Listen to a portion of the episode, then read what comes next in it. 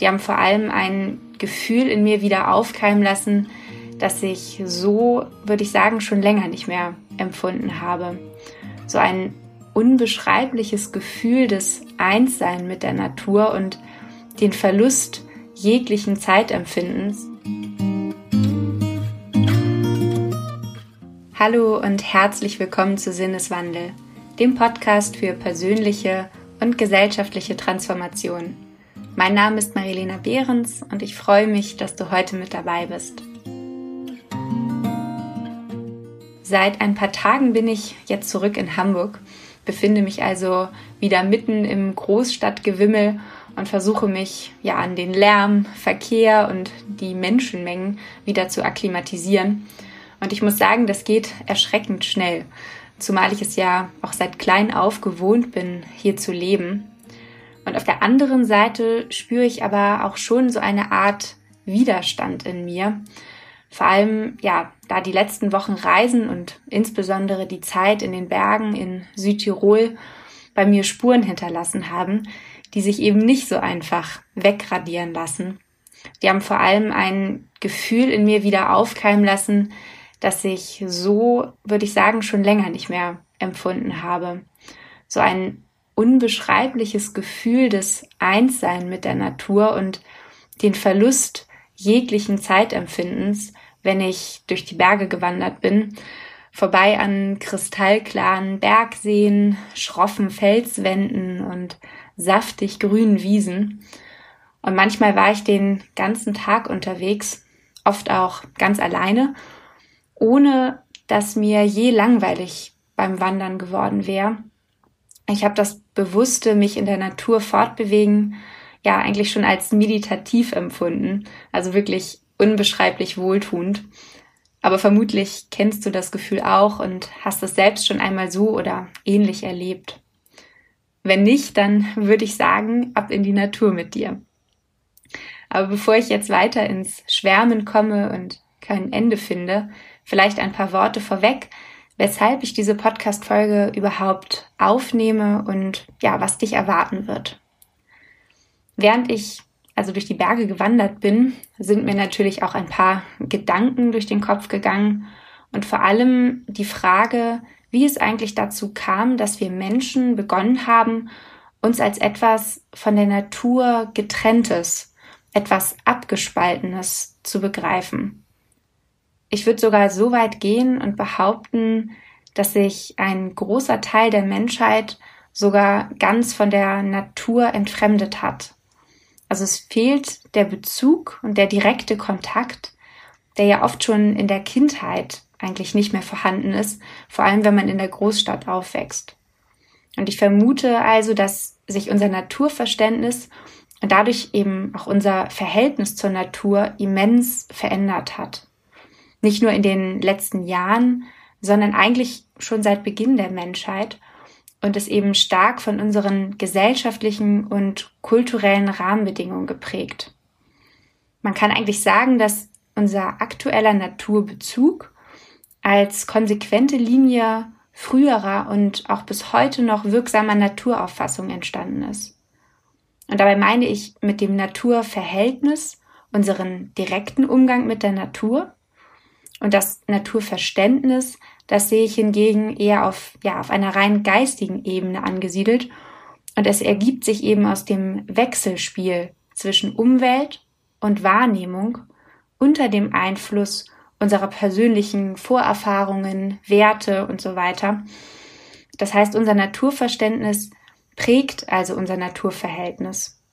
Ich glaube aber, dass wir uns zu einem großen Teil über diesen Einfluss gar nicht so sehr bewusst sind dass unser Verhältnis zur Natur eben niemals unabhängig von unserem persönlichen und ja, allgemeinen Weltbild geprägt ist, sondern dass es eben auch immer ein Verhältnis zu uns selbst, zu unserem eigenen Körper und geistigen Wirklichkeit, aber auch unserer sozialen Umwelt steht.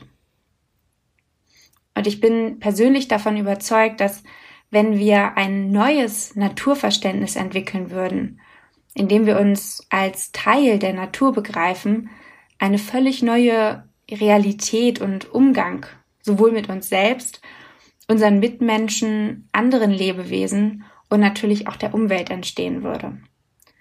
Und weshalb ich dieser Überzeugung bin, das möchte ich eben gerne in der heutigen Podcast-Folge erläutern. Ich glaube nämlich, dass wir insbesondere im Anbetracht der globalen Klimakrise eigentlich gar keine andere Chance haben, als unser Naturverständnis und Verhältnis wirklich radikal zu überdenken, um eine Lebensweise entwickeln zu können, die nicht unsere Existenzgrundlage und damit eben auch uns selbst ausrottet. Denn was wir heute im modernen Finanz- oder Datenkapitalismus des 21. Jahrhunderts beobachten können, ist eben eine maßlose Ausbeutung der Natur. Wir führen, könnte man sagen, ein Herrschaftsverhältnis über die Natur und sehen sie zunehmend als reine Ressource, die es nutzbar zu machen gilt. Man spricht ja nicht umsonst seit einigen Jahren vom Beginn eines neuen Zeitalters, dem sogenannten Anthropozän.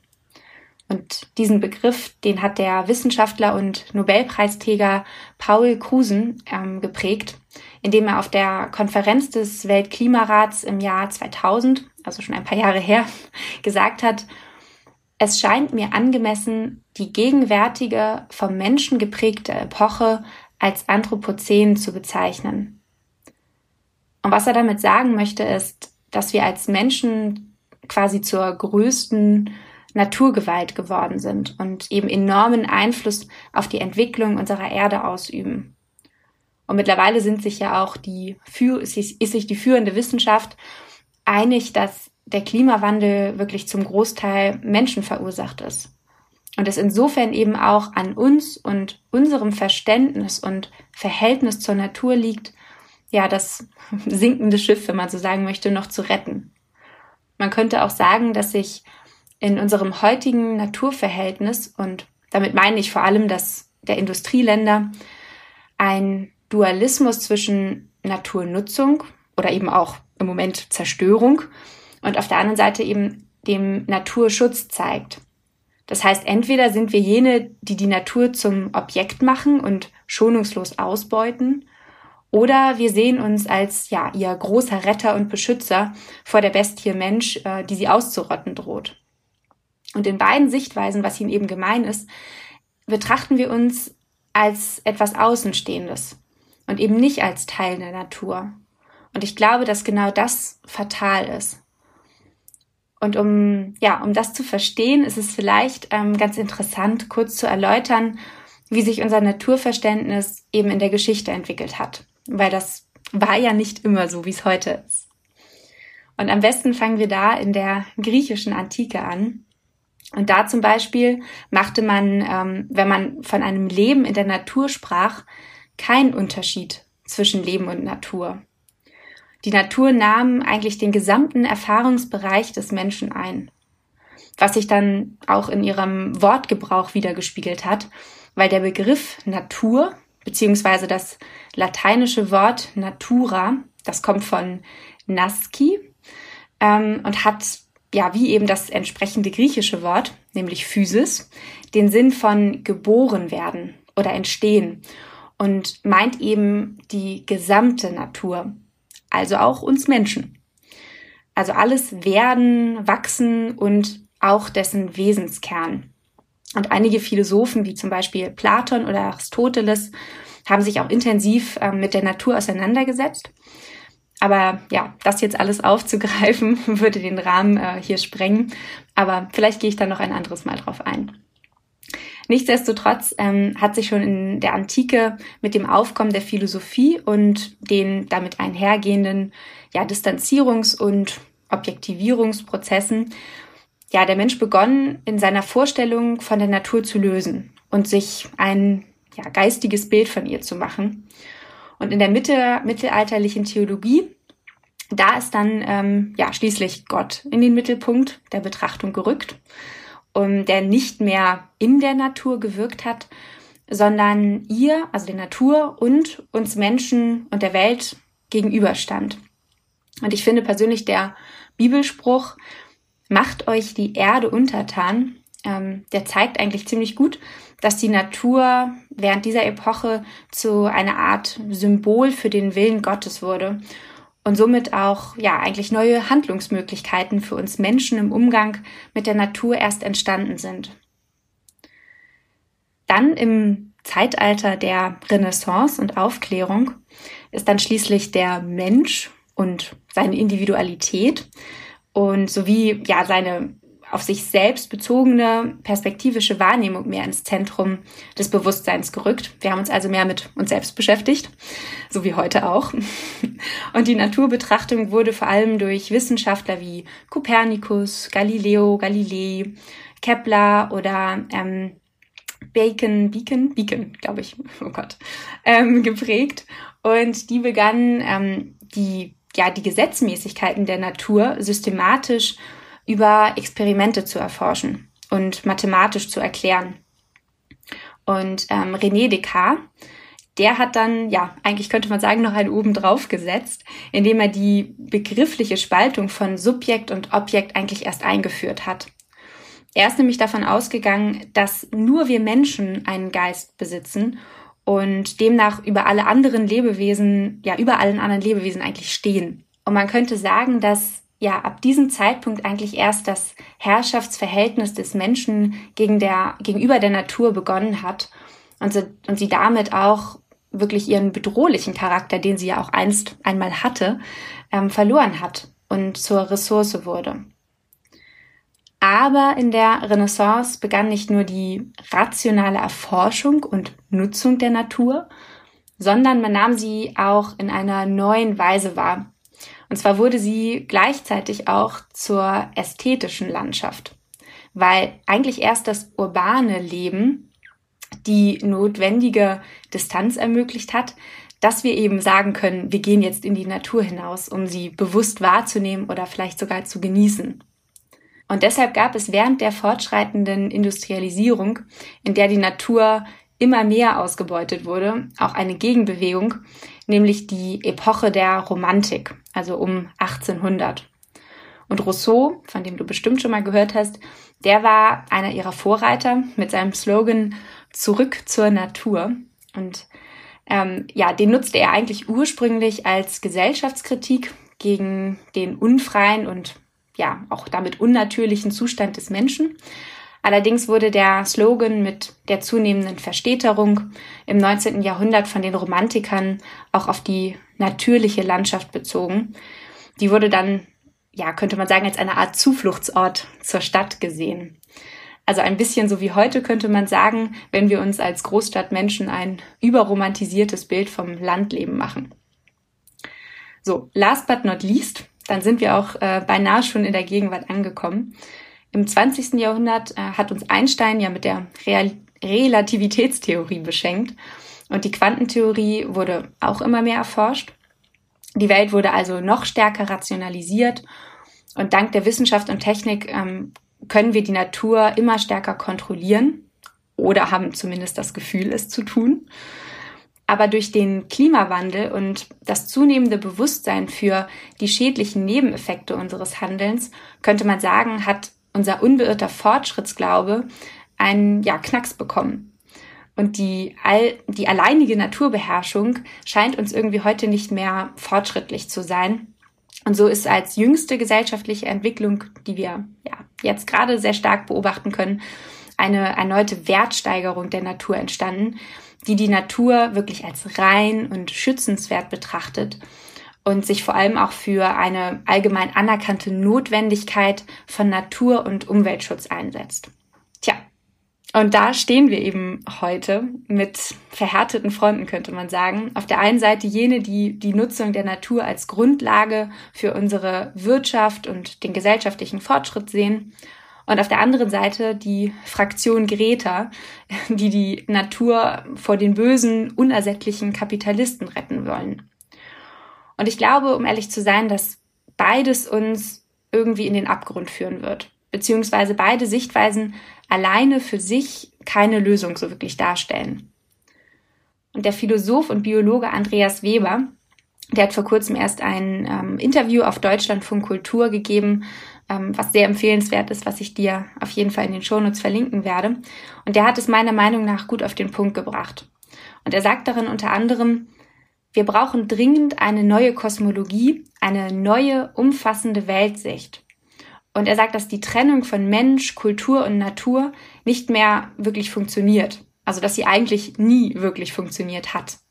Weber ist der Auffassung, dass wir, um im Einklang mit der Natur leben zu können, uns wieder als Teil von ihr begreifen sollten.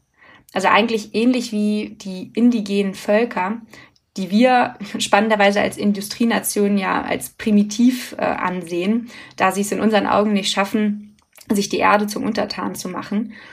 Was Andreas Weber aber meint, ist eine Art moderne Indigenialität, Indigenialität schwieriges Wort, die sich als aktiven Teil eines sinnvollen Ganzen versteht und so handelt, dass die eigene Lebensqualität das, des Ganzen steigert. Was er damit meint, ist natürlich auch eine neue und nachhaltige Form des Wirtschaftens, die aus eben diesem Naturverständnis resultiert und einer Politik, die dafür die notwendigen Rahmenbedingungen schafft. Und besonders bewegt hat mich, dass Andreas Weber eben auch dafür plädiert, dass unser Bildungssystem die Welt des Herzens und der Seele mit inkludiert und unsere Kinder eben nicht alleine zu effizienzgetriebenen Ameisen herausbildet. Denn auch meine Erfahrung ist, dass es eigentlich kaum etwas Wohltuenderes gibt, als sich in der Natur als Teil eines größeren Zusammenhangs zu erfahren und eben diese Verbindung auch zu spüren. Einerseits zu sich selbst, aber auch zum Ganzen ich glaube, dann fühlen wir eigentlich uns wirklich erst lebendig. Und ich glaube, das ist es, das ist es auch, ähm, was so viele Menschen in ihrer Freizeit aus den Städten in die Natur treibt.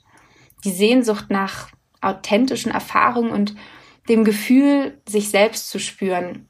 Etwas, das wir uns in einer Welt der Kontrolle und des rationalen Verstands eigentlich kaum noch zugestehen, würde ich sagen.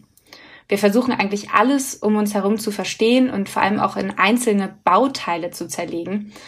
Aber schon Alexander von Humboldt, der hat mal geschrieben, man müsse die Erscheinung der Dinge in, ihren Zusammen in ihrem Zusammenhang sehen, um alles Geschaffene im Himmel und auf der Erde zu verstehen. Und ich finde, da ist ziemlich viel, steckt ziemlich viel Wahrheit drin.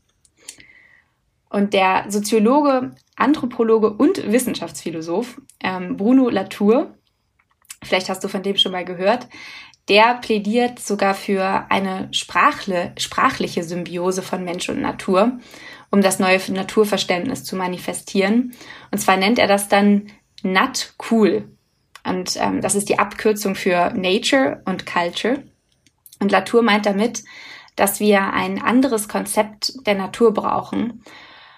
Denn wenn wir sagen, dass ein Phänomen natürlich ist oder man quasi in der Natur ist, dann schließen wir uns eigentlich selbst aus. Das heißt, wir zählen uns dann selbst nicht zur Natur. Und er sagt auch, wir sollten aufhören, eine, eine idealisierte Natur bewahren zu wollen, die in seinen Augen nie existiert hat. Weil sie ist in, ja, in seiner Welt ein veränderlicher Organismus an sich, also etwas Lebendiges. Und nicht nur ein Objekt politischen Handelns. Und das Spannende ist, ähm, Bruno Latour geht sogar so weit, dass er in den Parlamenten neben den Repräsentanten der Länder sich auch einen Rat für die nichtmenschlichen Organismen, also zum Beispiel für die Weltmeere, dass er das einfordert. Das wäre eigentlich nur konsequent, wenn wir uns eben als Teil der Natur begreifen würden. Und ich glaube aber, dass wir davon derweilen leider noch ein Stück weit entfernt sind, auch wenn ich glaube, dass wir gerade in den letzten Jahren, insbesondere durch die aktivere Klimapolitik ähm, schon etwas vorangekommen sind. Ich zumindest für meinen Teil bin eher optimistisch als pessimistisch und sehe in dem Wandel eines gesellschaftlichen Naturverständnisses, der ja zunächst bei jedem Einzelnen von uns beginnt, wirklich eine große Chance für das Bestehen unseres kleinen blauen Planeten, aber auch eben für uns Menschen. Die Frage ist natürlich, was wir dafür tun können.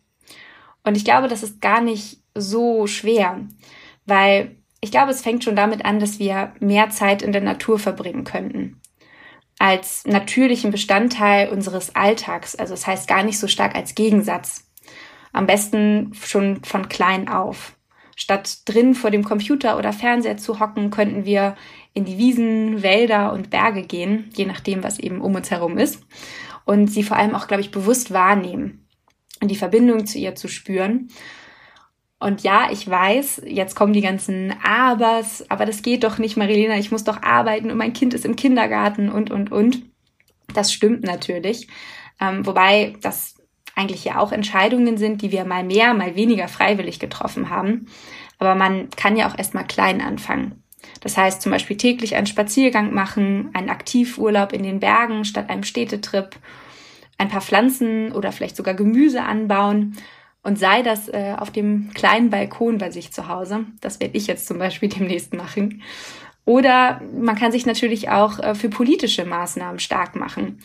Das heißt in der Bildung, bei sozialen Projekten oder eigene Ideen und Konzepte für ein neues Naturverständnis ähm, zu entwickeln und ja, zu präsentieren.